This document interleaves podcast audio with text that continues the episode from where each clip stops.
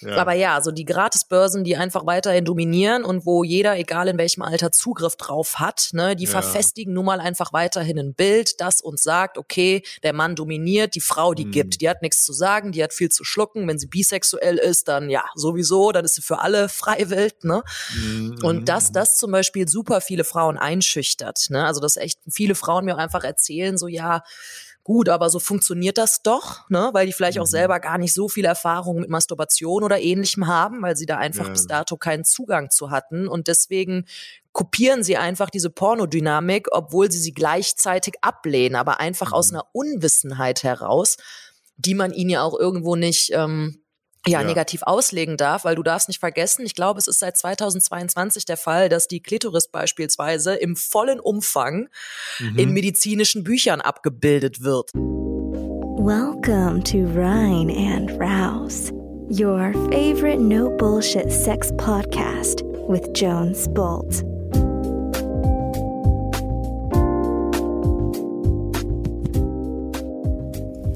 Salut, ihr Türteltäubchen. Hier ist Le Jones mit einer neuen Folge. Heute zu Gast die Nadine Primo. Ähm, die war das letzte Mal vor zwei Jahren äh, bei Rein und Raus dabei. Und wer sie kennt, der weiß, äh, Nadine ist Autorin, ist Speakerin und Content-Kreatorin ähm, auf den verschiedensten Ebenen unterwegs. Jetzt aktuell äh, erscheint ihr neues Buch mit dem Titel Konsens ist sexy. Und wir sprechen über persönliche Grenzen. Wir sprechen über weibliche Lust und wie diese durch Grenzüberschreitungen, durch Kompromisse im Konsens ja oft geformt wird. Ähm, wir sprechen darüber, wie ja, Nadine wieder mehr zu dem Wer bin ich und wer will ich sein gefunden hat und wie äh, du da draußen das auch im Leben, in Beziehungen mit Konsens schaffen kannst. Ähm, ein tolles Gespräch über äh, ja, ein Thema, über das wahrscheinlich viel zu wenig gesprochen wird, tatsächlich aber auch äh, ein Drittel meiner Arbeit ausmacht. Deshalb freue ich mich sehr über diesen Austausch. Wenn auch du über Konsens lernen möchtest, ähm, wie gesagt, äh, großer Bestandteil aller unserer Workshops ähm, es kommen die Wochenend-Workshops von Fucking Free, unserem Level 1 Workshop und Sex Hacking, unserem Level 2 Workshops. Ähm, darüber hinaus bist du herzlich eingeladen, auch im Summer of Love Retreat in Barcelona teilzunehmen oder du Mann äh, in der Sahara Safari im Männerabenteuer im Oktober. Das und vieles mehr findest du auf www.reinundraus.com. Trag dich auf jeden Fall in unseren Newsletter ein dann bist du eine der ersten, die von Neuigkeiten und neuen Terminen erfährt. Jetzt wünsche ich dir viel Spaß mit dieser heutigen Folge und wir hören uns nächste Woche. Bis dahin, dein Jones. Nadine, welcome back. Ja, schön wieder hier zu sein. welcome back. Wir haben, äh, das ist so witzig, weil irgendwie schließt sich für uns heute ein Kreis. Unsere erste Folge gemeinsam war, äh, du hast gerade gesagt 2019. Genau, 2019 Fick die Performance. Das weiß Fick die noch. Performance. ja. Ja, und also das war so, ja, wie geil ist das? Fick die Performance. Und äh, jetzt haben wir bestimmt, wir haben ja ein, zwei Jahre performt jetzt. und jetzt kommst du, jetzt kommst du mit deinem neuen Buch, äh, was du mir freundlicherweise geschickt hast. Konsens ist sexy. Und äh, du schreibst über ganz viele, äh, über viele Grenzen, wo man vermeintlich aus Performance wahrscheinlich über seine Grenze auch geht, oft. Ja, also entweder genau aus Performance-Druckgründen oder aber auch, weil man seine eigenen Grenzen vielleicht noch nicht kennt. Ne? Ja. Und ich liebe das, also das ist eigentlich skurril. Ich habe noch nie eine Folge über Konsens aufgenommen. Und tatsächlich sind unsere Workshops zu einem Drittel Konsens-Workshops. Ja. Huge, großes Thema.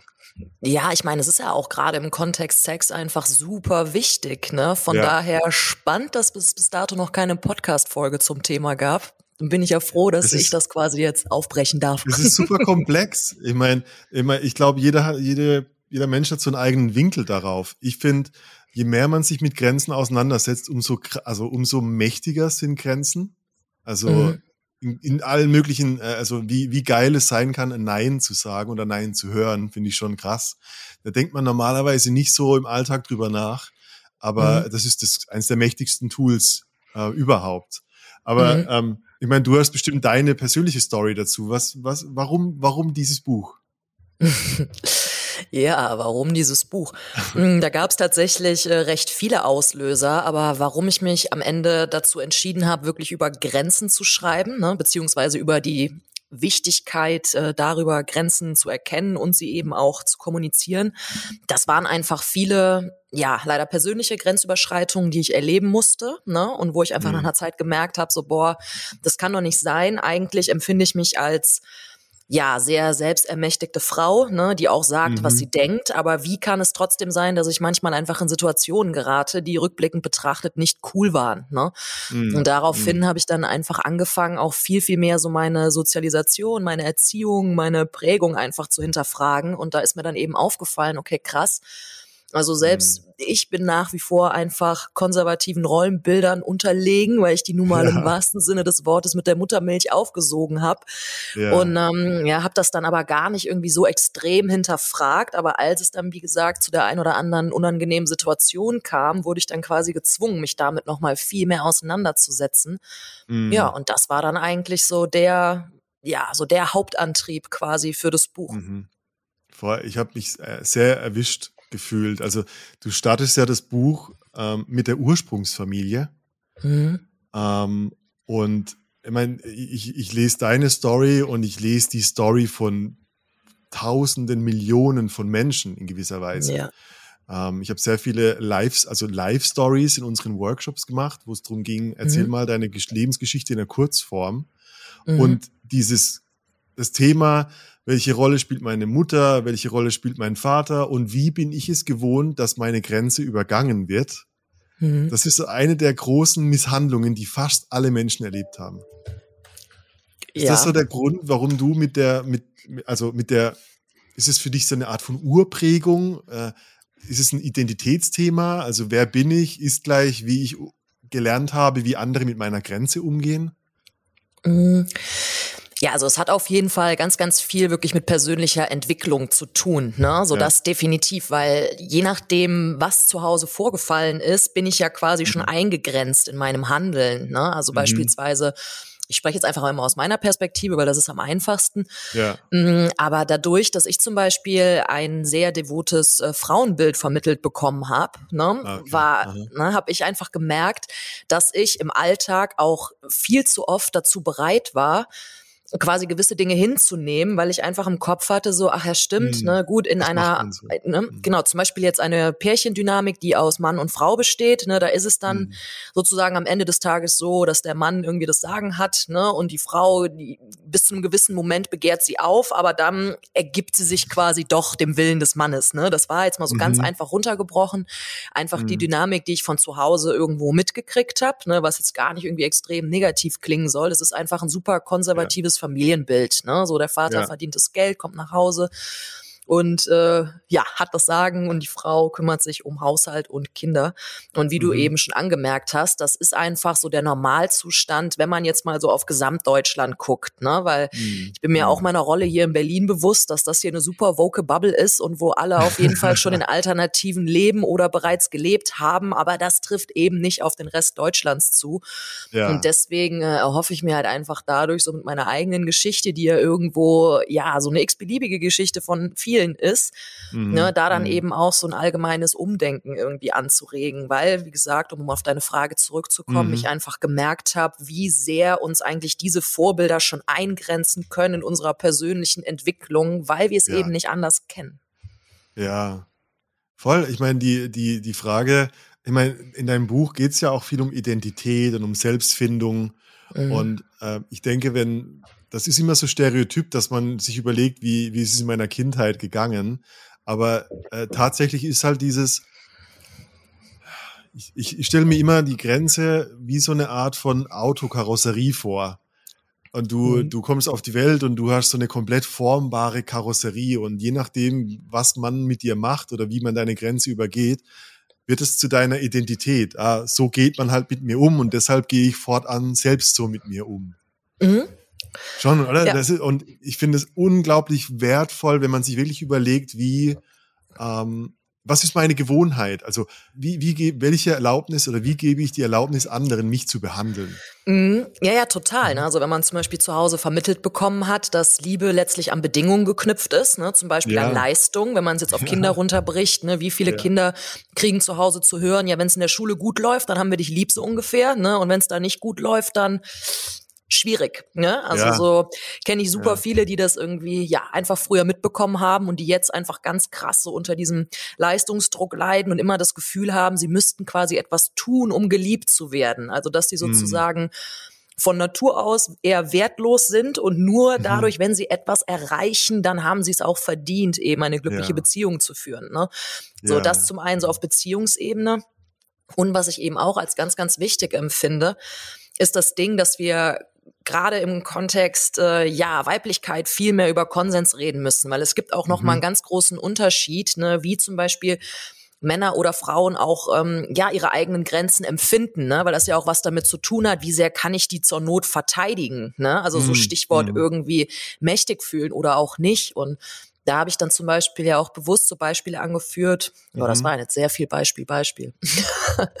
naja, auf jeden Fall ähm, mit meinem Fahrlehrer früher. Ne? Da so perfekte ja. Situation, ne? der dann einfach absoluter Klassiker, ne? Der dann meinte, mhm. er müsste mir irgend, er müsste mich loben, indem er mir das Knie tätschelt und ich erzähl's mhm. zu Hause und das allgemeine Feedback ist halt, hahaha, witzig, so war der ja schon immer. So, so ja. kennt man den ja hier im Dorf, ne?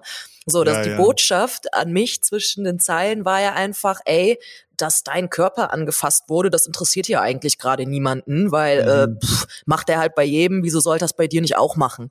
Ja. Ne? Und das, das muss man sich halt mal reinziehen, was das auch für Spuren hinterlässt, weil dadurch fällt's also vielen Frauen und äh, mir zum Beispiel vieles dadurch auch lange Zeit einfach schwer, wirklich für mich einzustehen. Ne? Also ja, wirklich ja. ganz klar zu sagen, so hör auf damit, ich finde das scheiße, weil ich mhm. immer irgendwie im Kopf hatte, ja gut, aber vielleicht stelle ich mich ja auch an oder ja vielleicht, mh, hm, ja. Ne? Er, er weiß es ja wahrscheinlich besser. Ja. Ich bin da auch, also was ich auch rausgelesen habe, und das ist für mich auch so ein gordischer Knoten von vielen Menschen und ich glaube auch vor allem für Frauen. Du bist in einem also dieser Moment oder andere, äh, die Geschichte im Waschsalon, die du beschreibst, auch äh, ja. in deinem Buch. Ähm, können wir gleich ein bisschen drauf eingehen, weil das ergänzt, glaube ich, dein, dein Beispiel. Ähm, du bist in einem verletzlichen Moment und gleichzeitig läufst du Gefahr, beschämt zu werden dafür. Also ausgelacht. So, stell dich doch nicht so mhm. an, Mädel, der guckt halt nur. Also mhm. du, du, du bist in einem, in einem, in einem Grenz, äh, jemand übergeht deine Grenze, aber die ist halt so auf einer, non, also auf einer nicht körperlichen Ebene, dass du schlecht objektiv den Finger auf eine Grenzübergehung den Finger legen kannst.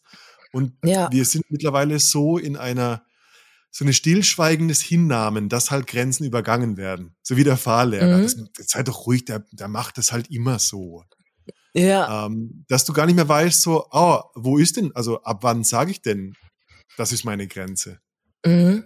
Vielleicht ja, müssen wir ein bisschen halt über, das, über das Beispiel von Waschsalon auch noch reden, dass die Leute nachvollziehen mhm. können, was wir damit meinen. Ja. Ja, ja, ganz kurz noch dazu. Das hat halt auch immer mhm. viel mit Wahrnehmung verfälschen zu tun, ne? Weil in dem Moment, mhm. in dem du halt sagst, so, boah, das fühlt sich irgendwie komisch an, das ist mir zu viel, und dann sagt jemand von außen, so, du stellst dich an, das war nicht zu viel. Das ist ja auch ja. einfach Wahrnehmung verfälschen, ne? So, wenn das halt immer mhm. wieder passiert, deswegen, da habe ich halt auch versucht, ganz viele Beispiele anzuführen, auch zum Beispiel damals mit meiner Diagnose mit der Rippe, was jahrelang nicht rauskam, wo immer alle von außen ja. gesagt haben, du bildest dir das ein, so du hast keine Schmerzen, ne? So die ja. Symptome passen nicht zusammen. Das ist ja irgendwann mhm. hinterfragst du dich wirklich bei jeder Gefühlsregung selber, ne? Okay, war ja. das jetzt zu viel oder bin ich bin zu ich empfindsam? Habe ich wirklich? Ich, ja. Mhm. Genau, du sagst es. Und ja, jetzt auf den Waschsalon zu kommen ja, das war eben auch so eine Situation. Ne? Also ich meine, ich weiß noch, ich war damals maßlos überfordert damit. Also ich habe mich jetzt, als ich da stand, als das passiert ist, ähm, genau, kurz um die HörerInnen abzuholen, ich hatte ähm, Wäsche gewaschen und als ich dann zurück bin in den Waschsalon und die Sachen aus der Maschine in den Trockner tun wollte, habe ich irgendwann nur nach rechts geguckt, gemerkt, ja, okay, alles klar, erstmal, ich bin hier alleine in dem Laden mit diesem Typen, mhm. der irgendwie die ganze Zeit etwas sehr auffällig äh, da vorne auf der Bank sitzt und rüberstarrt. Und als ich dann das zweite Mal rüber geguckt habe, ja, stand er dann auf einmal vor mir und hat sich einen runtergeholt. Ne? Und da habe ich halt auch nur gedacht, okay, alles klar, so was ist das hier gerade für eine Situation? Aber dadurch, dass ja. es so absurd irgendwie wirkte, weil ich mir bis dato nicht vorstellen konnte, dass am helllichten Tag mitten in Köln Süd in einem öffentlichen Waschsalon, ne, wo draußen die ganze ja. Zeit Leute dran vorbeilaufen, dass da wirklich jemand auf die Idee kommt, einfach äh, zu masturbieren vor einer Frau, die er offensichtlich nicht kennt und die er da gerade ne, ja. sozusagen überrumpelt hat. Ja. ja, und als ich dann ähm, mich ja entschieden hatte, okay, ich rufe jetzt hier bei der Notfallnummer vom Waschsalon an, weil ich habe ja die Überwachungskameras gesehen. Ne? Ich meine, der Typ, der ja. ist recht schnell weggelaufen, nachdem der gemerkt hat, dass ich mein Handy rausgeholt habe. Mhm. Und ähm, ja, die Reaktion werde ich, wie gesagt, nie vergessen, wie die Dame am Telefon dann nur sagte so, ach so, ja, die Überwachungskameras, die sind nur für äh, Diebstähle und Raubüberfälle, weiß ich jetzt auch nicht, was ich machen soll. Ich mir auch nur dachte so, hast du das gerade wirklich gesagt? Ja. Das ist so, ja. Das, ja, genau, deswegen so viel dazu. Hm. Ja. Ja, stillschweigendes Hinnehmen.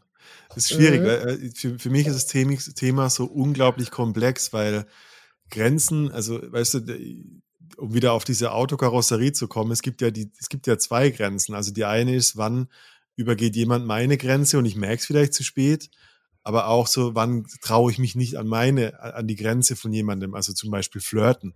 Du schreibst ja auch viel über, über das Thema Online-Dating zum Beispiel. Mhm. Für mich war immer, war immer äh, aus einer Unsicherheit heraus, ähm, ein, ein Art, eine Art von Flirtversuch für mich schon, also meine Grenzüberschreitung, wo ich dachte, oh, die will das gar nicht. Also man kann es auch mhm. Grenze völlig, also andersrum gelernt haben. Ja. Weißt du, was ich meine? Wo ich mich gar nicht traue, vielleicht an eine, an eine intime Grenze, an, an irgendwie Interesse an einem, an einem Menschen zu zeigen. Und ich glaube, dass das schon eine Grenzverletzung ist, was für andere einfach nur normaler Kontakt ist. Mhm. Ähm, nee, ja, total, da gebe ich dir recht. Vor allem, ja.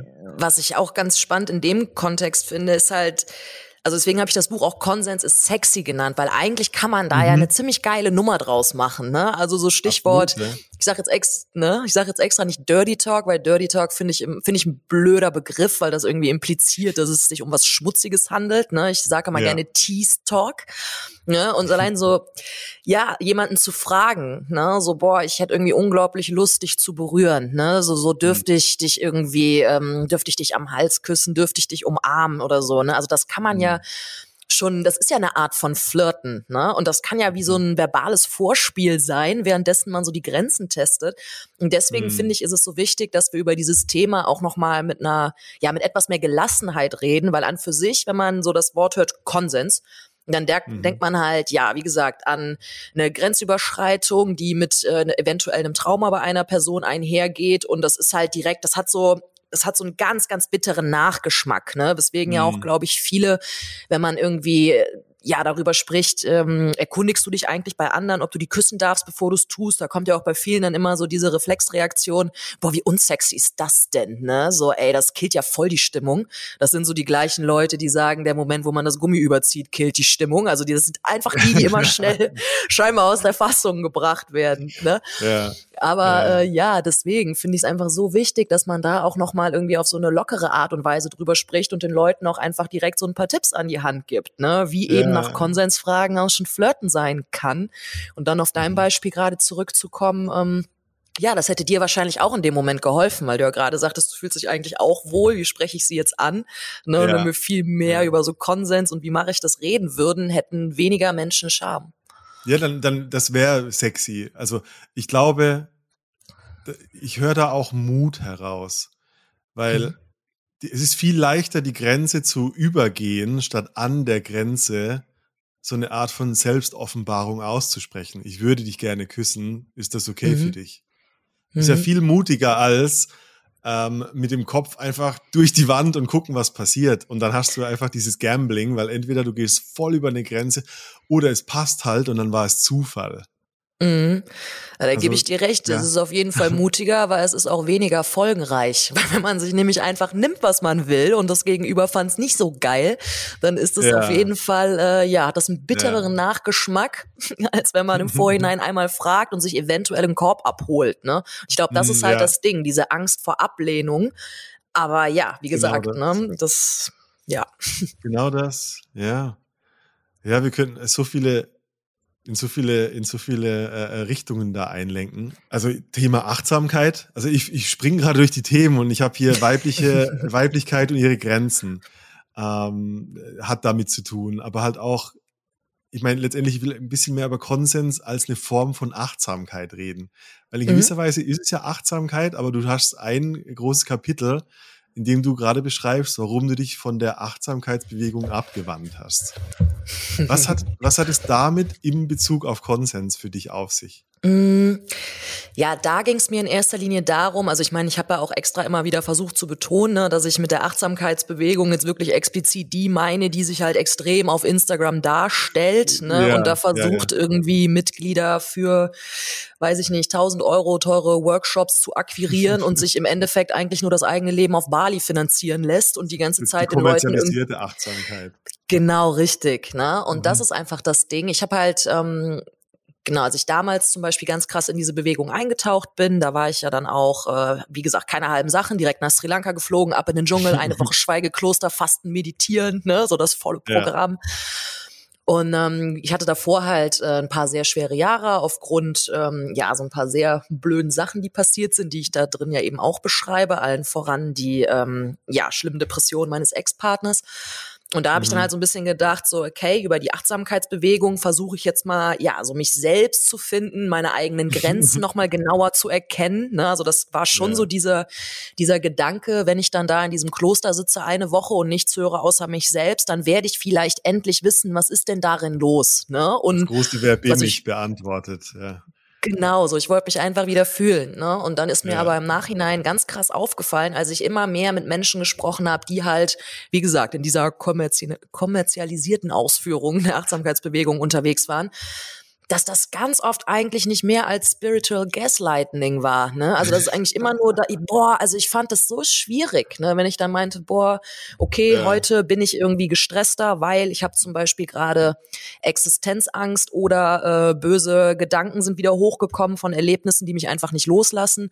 Und dann war halt mhm. halt so eine Standardantwort so, mh, hm, es gibt keinen mhm. Stress. Es liegt nur daran, wie du darauf reagierst. Und du kannst dich ja ändern. Ne? Wie hast du und das kreiert? Wie hast du das nur kreiert? Ja.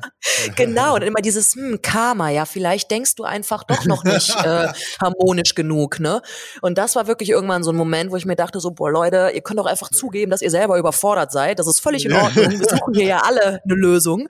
Aber so dieses ja. ständig die Probleme weiterschieben und das Individuum selbst verantwortlich machen, ja. Nee, fand ich schwierig, ne? Und deswegen habe ich das einfach unter anderem mit aufgenommen, weil ich weiß, dass sehr, sehr viele Menschen gerade jetzt auch noch mal vor, naja, eher während und nach Corona aufgrund äh, ja steigender Existenzängste und Ängste, die wir einfach nicht kannten, gibt es nun mal immer mehr Menschen, die sich diese Frage stellen. Ne? So, wer bin ja. ich eigentlich, was will ich, ne? So pff, lebe ich nach meinen Bedürfnissen und sich dann eben gerade auch solchen Bewegungen zuwenden. Ne? Und da mhm. diese Bewegungen nun mal letztlich auch viel in den Bereich Sexualität und so reingehen, ne, ja, war das mhm. halt einfach so ein Thema, wo ich dachte, alles klar, das muss ich mitnehmen. Ja. Hm, ja, ah, fuck, ich meine, also nicht, dass ich nicht auch in gewissen Zeiten zu dieser Gruppe gehört hätte.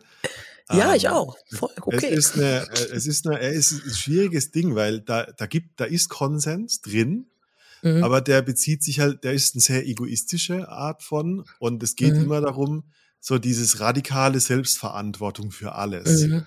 Ja. Und was dich halt extrem einsam machen kann oder isoliert, wenn wenn du halt wirklich den Glauben kaufst, dass du halt immer alles alleine machen oder, oder ja, überkommen können musst.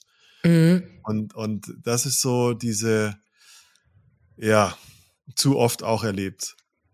Mhm. Also dieser, dieser Druck von, von äh, ich kann mich gar, ich traue mich gar nicht mehr nach Hilfe zu fragen, weil mhm. die Grundannahme ist ja, das ist alles meine Kreation und ich muss da alleine durchkommen. Und wir, wir, wir, wir blenden komplett aus, dass wir Sozialwesen Mensch sind, dass wir die mhm. Gruppe brauchen, dass wir da auch das, vielleicht auch hier zum Thema Grenze, dass meine Grenze nur durch die Grenzen von anderen irgendwie auch spürbar ja. wird. Oder? Ja. Also wer ich bin, auch von meinem Umfeld irgendwie abhängt. Mhm. Boah, finde ich super geil, dass du das gerade sagst, weil ja. ja. das ist zum Beispiel auch so ein Learning. Ich meine, eine Zeit lang, als ich, weiß ich nicht, vielleicht ein bisschen zu genervt von Menschen war, da habe ich mir dann auch eingeredet, so, yo, ich mache das alles alleine, ich brauche niemanden. Und dann ist mir irgendwann auch aufgefallen, genau das, was du eben gerade gesagt hast, ja. ey, wir sind halt einfach soziale Wesen, wir spiegeln uns auch in unserem Gegenüber. Mal davon mhm. abgesehen, sich selber ständig in seinen eigenen Monologen verlaufen, das erweitert den Horizont jetzt auch nicht. Ne? Also man braucht ja auch manchmal jemanden, der dir irgendwie sagt, so, ey, du bist ja. gerade zu sehr in deinem Kopf oder hey, das ja. könnte man vielleicht auch anders sehen. Also ja, wie gesagt, äh, an für sich alles eine tolle Sache. Ich bin zum Beispiel auch weiter, ich bin super Yoga begeistert, ich meditiere ab und zu und so gewisse Dinge, gerade was Karma angeht, ne, so das, das finde ich an für sich eine geile Philosophie. Dieses so ja. tu Gutes, dann widerfährt dir Gutes. Das ist, ja, da kann man nichts gegen sagen, definitiv. Aber ja, dann ab einem gewissen Grad wird's halt ein bisschen schwierig und Thema Übergriffe, mhm. das ist halt auch so ein Ding. Ich meine, das habe ich jetzt nicht explizit in das Buch mit aufgenommen, aber es wird dann mal ein anderes Recherchethema. Aber gerade wenn man in diese ganzen Zirkel guckt, wo dann wirklich auch Gurus angehimmelt werden oder ähnliches, also in dem Kontext, da gibt es so viele Grenzüberschreitungen von ehemaligen MitgliederInnen, die austreten ja, ja. und halt sagen, ja, okay, im Endeffekt wurde meine Hörigkeit dafür genutzt, dass ich angetatscht wurde. Ne? ja. ja. ich erinnere mich gerade, ist völlig kontextlos, aber du hast ja in der Zeit auf Sri Lanka auch viel Osho gelesen. Und über den, ja. da ranken sich ja auch einige Stories äh, ja. über die heilige Hand des Osho, ja, und darf ich deine Füße küssen und so. genau, du sagst es. Ja, aber das muss man alles einmal mitmachen und hinterfragen. Und äh, ja, ja, von daher, ich stehe auch dazu, dass ich den damals gefeiert habe und dass ich da auch gefühlt äh, jedem, der es nicht hören noch. wollte, so ein Buch geschenkt habe. Ja, ich gewisse Sachen sind auch nicht schlecht, aber man muss es halt ja, kritisch hinterfragen, ja. sagen wir es so. Äh, äh, du musst halt auch bei dir bleiben. Ne? Das ist ja auch eine Art von, wenn ich mich, wenn ich mich ihm mhm. gegenüber verliere, dann verliere ich ja auch meine Grenze. Und ich glaube, ja. das ist eins ja der, der, der großen Themen. Ähm, ich, ich will mal fragen, wie du dazu stehst. Was ich in Workshops zum Beispiel immer wieder feststelle, wenn wir das, also Wheel of Consent sagt dir sicher etwas, also die mhm. letztendlich den, eine Interaktion von zwei Menschen explizit in wer ist aktiv, wer ist passiv, wer erhält, äh, wer bekommt etwas unterteilen. Ähm, du schreibst über das Helfersyndrom in dem Buch mhm. ähm, als ein Teil davon. Und mir ist aufgefallen, dass ein Helfersyndrom in gewisser Weise bedeutet, dass ich für zugunsten anderen grenzenlos mit mir selbst bin. Also ich mhm. muss geben, geben, geben, geben und irgendwann hoffe ich, dass ich irgendwas zurückbekomme. Und ja. Wenn ich das zusammenfasse, ist das der Großteil äh, der, der, das, das Gros der Schwierigkeiten von, von ganz, ganz, ganz vielen Frauen in Beziehungen, im Sex, dass sie gar nicht wissen, wie ist es denn eigentlich für mich etwas einzufordern, weil erstmal mhm. bin ich in der gebenden Rolle. Mhm. Ist das so deine Wahrnehmung? Ist das deine mhm. Wahrheit, die du teilen kannst? Ja. Ja, also meine persönlich ist es zum Glück mittlerweile nicht mehr. Also ich weiß mittlerweile Aha. doch sehr genau, was ich will und auch wie ich das kommuniziere. Ja, okay. Aber gerade wenn ich so an mich als äh, junge Frau denke oder eben auch an die ganzen Stimmen aus meinem Umfeld, die mich immer wieder erreichen, dann ist es auf jeden Fall zum einen Ding, wie gesagt, aufgrund der bereits angesprochenen konservativen Rollenbilder, die weiterhin bestehen, aber auch aufgrund von Pornografie, weil man darf halt mhm. nicht vergessen, so die authentisch feministisch faire, frauenfreundliche Pornografie, die es auch gibt, die ist nun mal nicht ganz so, so leicht zu finden. Ja. Genau, ne? Im Gegensatz ja. zu der frauenfeindlichen, teilweise gefühlt eher menschenverachtenden schon fast, wenn man sich da manche Sachen anguckt. Ja. Aber ja, so die Gratisbörsen, die einfach weiterhin dominieren und wo jeder, egal in welchem Alter, Zugriff drauf hat, ne, die verfestigen nun mal einfach weiterhin ein Bild, das uns sagt, okay, der Mann dominiert, die Frau, die mhm. gibt, die hat nichts zu sagen, die hat viel zu schlucken, wenn sie bisexuell ist, dann dann ja sowieso, dann ist sie für alle Freiwild, ne?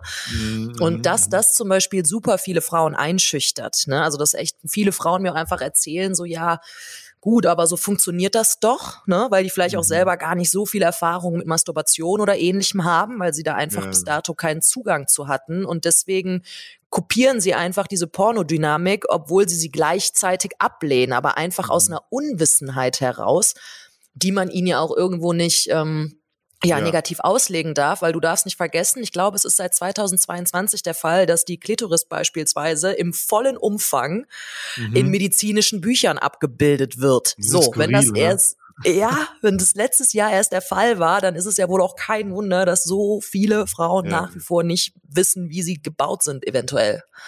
Ja, ja, ja, krasse Studie. Gerade jetzt, äh, ich bin auch am Schreiben und in einer englischen Umfrage in einem, in, glaube Cambridge äh, Hospital, England, mhm. vor zwei oder so Jahren, wussten über 70 Prozent der befragten Frauen nicht, wie viele Öffnungen sie äh, zwischen ihren Beinen haben. Oh und äh, wenn sie dann, wenn sie dann äh, die Teile unterscheiden konnten, haben, glaube ich, über 50 Prozent die Klitoris mit dem, äh, mit der, mit der, mit der Vagina verwechselt. Also ja. von der Bezeichnung. Sagt schon extrem viel. Ist natürlich mhm. nicht so, dass es allen so geht, aber ist ja nicht repräsentativ, aber trotzdem, ich glaube, es war äh, über 1000 äh, Menschen teilgenommen. Also mhm. Also es ist jetzt nicht so, dass man zehn Frauen befragt hat, sondern wow. Also mhm. zum Thema Grund äh, Education, Grund, mhm. äh, was weiß ich denn über mich? Wenig. Hm, ja, und es fehlt ja auch oft die Sprache, ne? Also ich meine, wir ja. sagen nach wie vor Schamlippen und Schambehaarung. Ja, ja, so nein, Mann, es sind einfach Vulvalippen und genau, ne? Oder dann die allein die Unterscheidung zwischen Vulva und Vagina haben viele nicht auf dem Schirm. Die meisten sagen auch nach wie vor Scheide, selbst in medizinischen mhm. Publikationen, vor allem in der Schweiz, Grüße dahin, wird ganz oft einfach weiterhin Scheide geschrieben, ne? Und ich denke immer nur so, ey, ja, okay, wenn selbst in ähm, medizinischen beziehungsweise wissenschaftlichen Publikationen nicht die richtige richtige Sprache ja. verwendet wird. Wie ja, soll das dann eben in Anführungsstrichen Otto Normalverbraucher, der nichts damit zu tun hat, irgendwie können? Ja, und das ist die Basis. Aber äh, ich meine, wirklich Konsens üben zu können und, und mhm. dieses Wissen, wie ich das mache. Mhm. Jesus, wenn, also wenn die Basis schon nicht da ist, dann muss ich ja davon ausgehen, dass ich die anderen Standards, diese, was du schon gesagt hast, Pornoskripte, wie man mit der Scheide umgeht, ja auch irgendwie voll akzeptiere einfach nur. Mhm. Ja. Ja. Ja, ja, das gibt's noch sehr, sehr viel zu klären, auf jeden Fall. Ja. Ich fand den Satz, du hast geschrieben, als ich begann, Frauen zu lieben, liebte ich mich auch mehr. Mhm.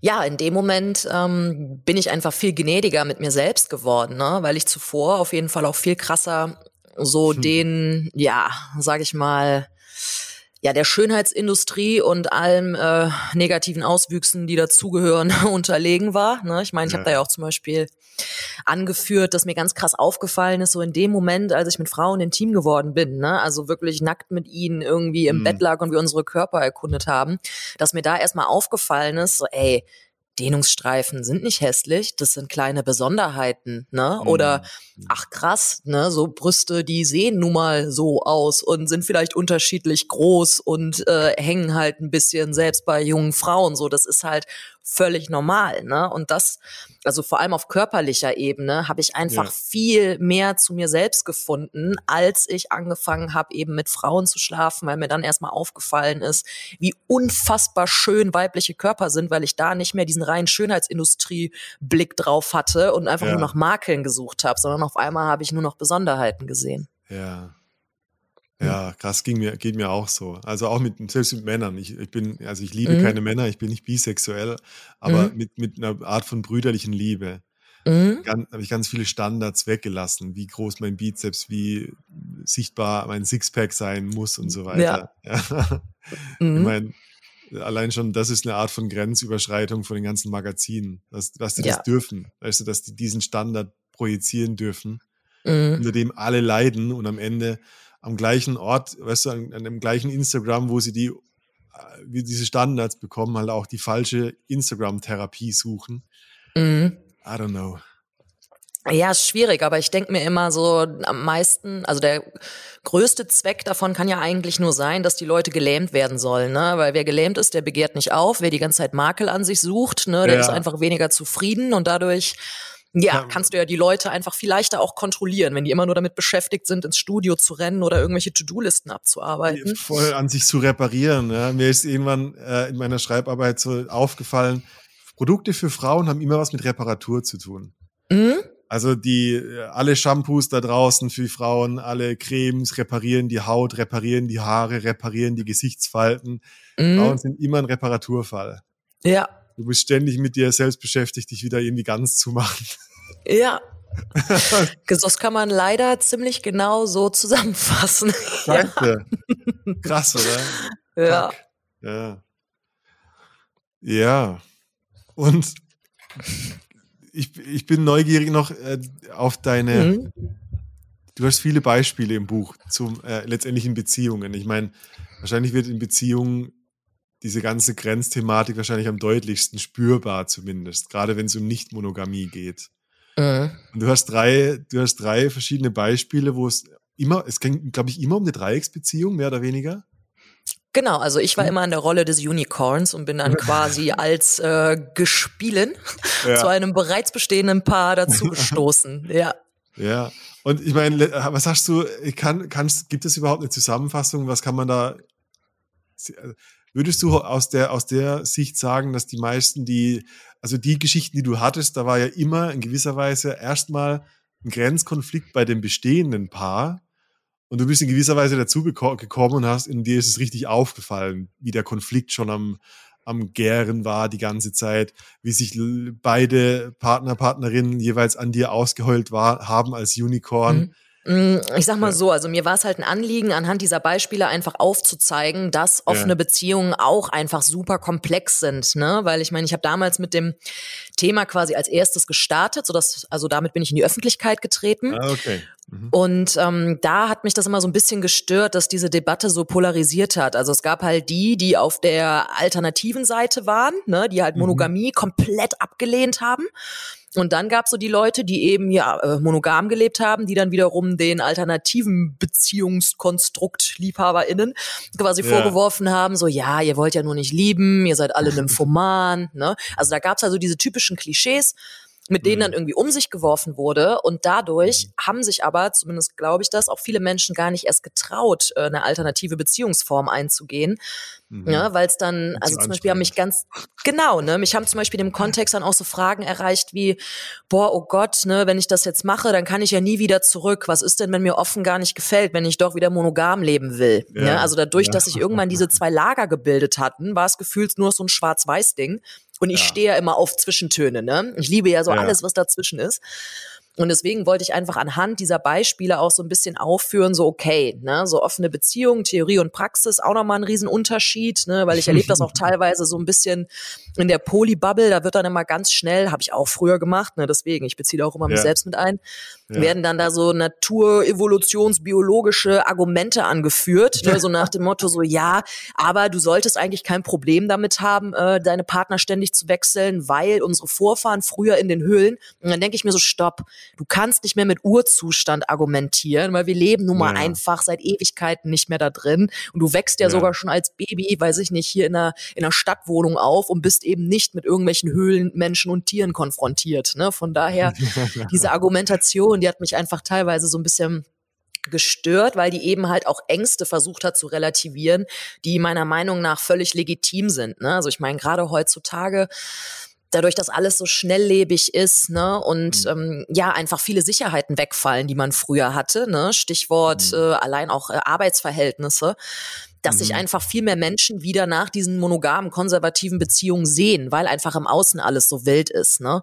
Mhm. Ja, und jetzt lange mhm. Rede, kurzer Sinn, Antwort auf deine Frage. Mhm. Anhand dieser drei Stories wollte ich auch einfach ja auch da so ein bisschen das Negative als auch das Positive rausarbeiten und dann eben aber auch zeigen, ja. dass es da immer Gründe für gibt, dass alle Bedürfnisse individuell sind. Ne? Und mhm. nur weil jemand sagt, ich lebe jetzt offen, heißt das leider nicht zwangsläufig, dass er das wirklich tut, weil offen bedeutet in meinen Augen halt ähm, ja offene Kommunikation, ehrlich sein, auf Bedürfnisse eingehen und nicht offen im Sinne von okay cool, wir dürfen auch mit anderen schlafen. So das ist die Offenheit der mhm. Beziehung. Ne? Und mhm. damit wollte ich halt auch so ein bisschen aufräumen, dass die Leute einfach mal checken, ey, das ist ein ganz anderer Prozess. Da geht so viel um Persönlichkeitsentwicklung, Stichwort Eifersucht Voll. überwinden, sich selbst ja. hinterfragen und nicht irgendeinem Trend hinterherlaufen. So, yo, ich lebe übrigens auch Poli. Habe ich bei vielen interessanterweise ja. Männern Mitte, Ende 40 erlebt, die dann so mit mir scheinbar ihren zweiten Frühling erlebt haben. Die lebten auch alle Poli und nach so mhm.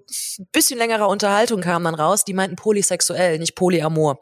Ja, ja also auch da wieder Stichwort Begrifflichkeiten. Ne? So, mhm. ich wollte das einfach durch die Geschichten alles mal so ein bisschen in den Kontext rücken. Ja, ja ich meine, komplexe Themen, stimmt's. Also mhm.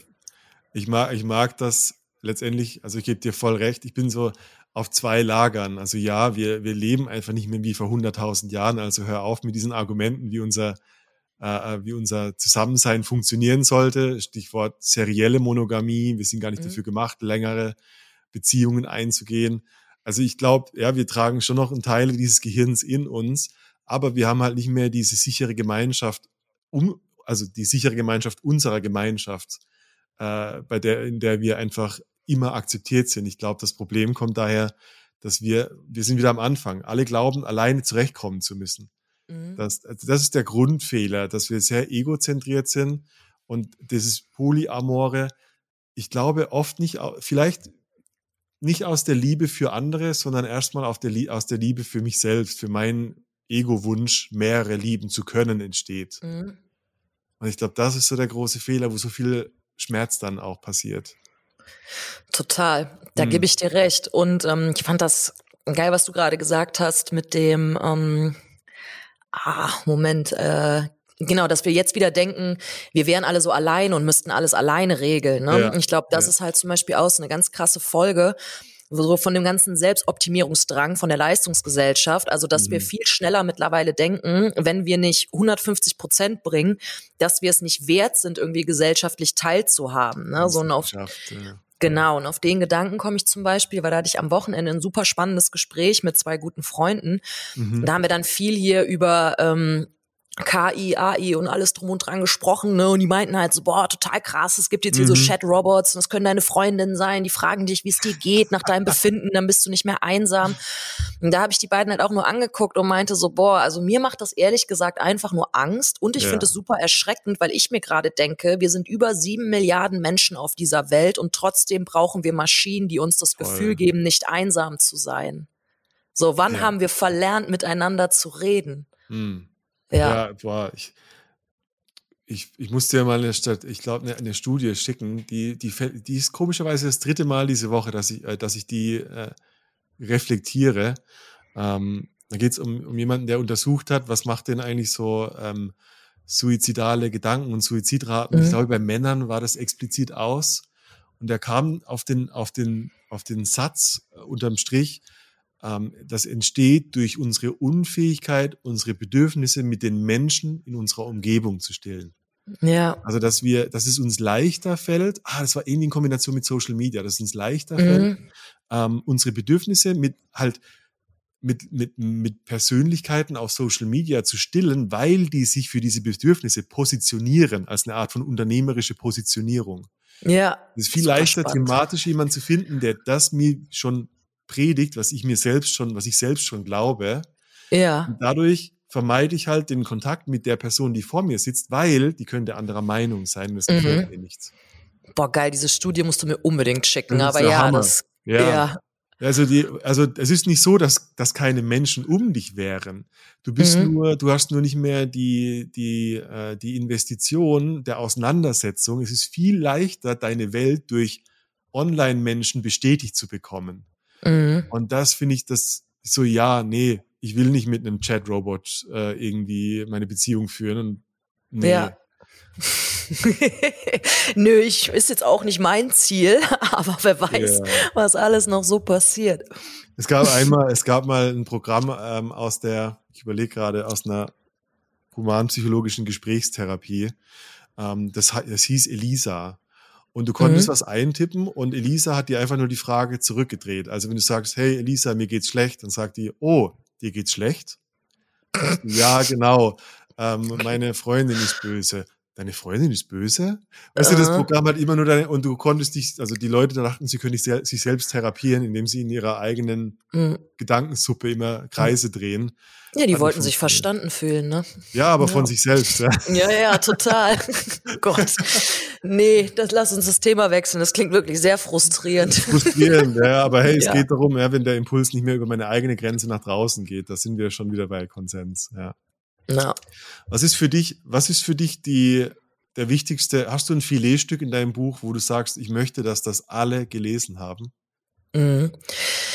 Mm, ich glaube, da würde ich tatsächlich äh, das Kapitel auch über den Umgang auf äh, Social Media untereinander mhm. nehmen. Ne? Also so, da rede ich ja auch ein bisschen über Shitstorms, ne? Und dann gerade, wie schnell wir quasi dabei sind, Menschen irgendwie zu verurteilen, aber einfach nur aus einer eigenen Unsicherheit heraus, ne? Und dass es letztlich ja eigentlich darum geht, dass wir viel mehr uns selbst reflektieren, ne? weil wenn wir eben unsere Baustellen kennen, werden wir mhm. auch toleranter ne, anderen Menschen gegenüber. Und deswegen, das Kapitel ist eigentlich äh, recht klein, vielleicht, ich, ich kann es mir nicht so gut von außen vorstellen, aber ich beziehungsweise ich glaube, dass man das eher mal überliest und gar nicht so die Wirkungskraft von diesem Kapitel erkennt, weil ja. da eben nicht so viele persönliche Beispiele sind. Ja. Aber eigentlich bringt das so ganz viele Sachen nochmal auf den Punkt. Ne? Also eben mhm. dieses mit sich selber sich auseinandersetzen, die eigenen Grenzen, Unsicherheiten erkennen, um dann eben auch ja netter, sage ich mal, auf andere Menschen zuzugehen. Ne? Weil mhm. am Ende des Tages ist es für mich einfach unglaublich wichtig, dass wir die Diversität, die wir ständig predigen, auch einfach wirklich leben und eben mhm. auf alle Bedürfnisse eingehen von allen Menschen ne, und ihnen die Chance mhm. geben, beziehungsweise sie dazu befähigen, ihre Bedürfnisse auch kundzutun. Mhm. Ja. Hast du, hast du in deinem Buch, ich weiß nicht, ob du um, zum Schluss hin Empfehlungen gibst. Was, was sagst du Leuten, wenn sie sagen, wow, ich habe mich erwischt bei dem Thema, ich habe viele Konsensthemen, weil Grenzen überschritten wurden, weil ich nicht weiß, was ich wollen soll, äh, weil ich Helfersyndrom bei mir entdeckt habe. So, was ist für dich so der Einstieg in die Reflexion, in die Arbeit? Also ist es dann für dich doch wieder das mit mir selbst sein, nach Sri Lanka, in ein Schweigekloster gehen? Oder äh, was empfiehlst du den Leuten? Ja. Mhm. Ja, das kommt natürlich äh, ganz drauf an, wie ja, wie krass der Drang, sage ich mal, danach ist, etwas zu verändern. Mhm. Also ich meine, wenn ich jetzt feststelle, okay, es sind sehr viele Grenzüberschreitungen in der Vergangenheit passiert, die ich vielleicht bis dato noch gar nicht als welche gesehen habe, aber durch das Lesen mhm. des Buches ist mir jetzt aufgefallen, so, ey, das war eigentlich viel zu viel. Dann bin ich immer ein ganz großer Freund von, äh, holt andere Leute ins Gespräch. Ne? Also so tauscht euch aus, vertraut euch jemandem an. Wenn es da keinen Menschen äh, gibt, dann ja, bin ich auch immer ein Riesenfan von ähm, sich therapeutische Hilfe zu suchen. Ne? Also ich meine, mhm. so der Satz, wären mehr Menschen in Therapie, müssten weniger Menschen in Therapie, da ist halt auch was dran. Ne? Ja. ja. und du musst auch nicht erst wirklich, keine Ahnung, mit den Rasierklingen so ungefähr am Waschbecken stehen, bevor du irgendwie dir therapeutische Hilfe suchst. Ganz im Gegenteil. Ne? Das kann auch ja. schon einfach in einem Moment sein, wo du merkst, so, boah, ich komme einfach gerade mit mir selber und mit den Umständen nicht klar. Ja. Ne? Und von daher, dass da einfach ähm, ja, keine Hemmschwelle besteht, sich wirklich Hilfe zu suchen. Und ansonsten, wenn es jetzt nicht direkt sich um krasse Grenzüberschreitungen handelt, sondern einfach nur, sage ich mal, ich möchte mich selber ein bisschen und meinen Werdegang hinterfragen, dann ja ja, lest euch da weiter rein. Es gibt noch so ja. viele geile andere AutorInnen oder auch äh, Coaches, die geile Workshops machen ja, oder ähnliches. Spiele ich den Ball mal zu dir. Also da kann man sich ja wirklich mittlerweile einfach auch super erkundigen und irgendwie so seinen Weg einschlagen, egal auf welche Art und Weise. Und deswegen seid mutig und macht es so. Habt Bock auf eure Bedürfnisse und diese auszuleben. Ja, ich, ich komme wieder zurück zu deinem Fahrschullehrer. Ich glaube, die meisten brauchen eine, einen, einen anderen damit sie fragen können, war das eine Grenzüberschreitung? Mhm. Das, damit es nicht in mir so drin weiter so ein Looping bleibt von, ich weiß nicht, übertreibt der oder übertreib ich? Mhm. Übertreibt die oder ist es mein Ding? Ich glaube, das, das Toxische an, der, an, diesem, an dieser Unsicherheit ist, ich weiß nicht wirklich, ob es eine Grenzüberschreitung war. Ja. Und deshalb dulden wir ja so viele kleine Grenzüberschreitungen.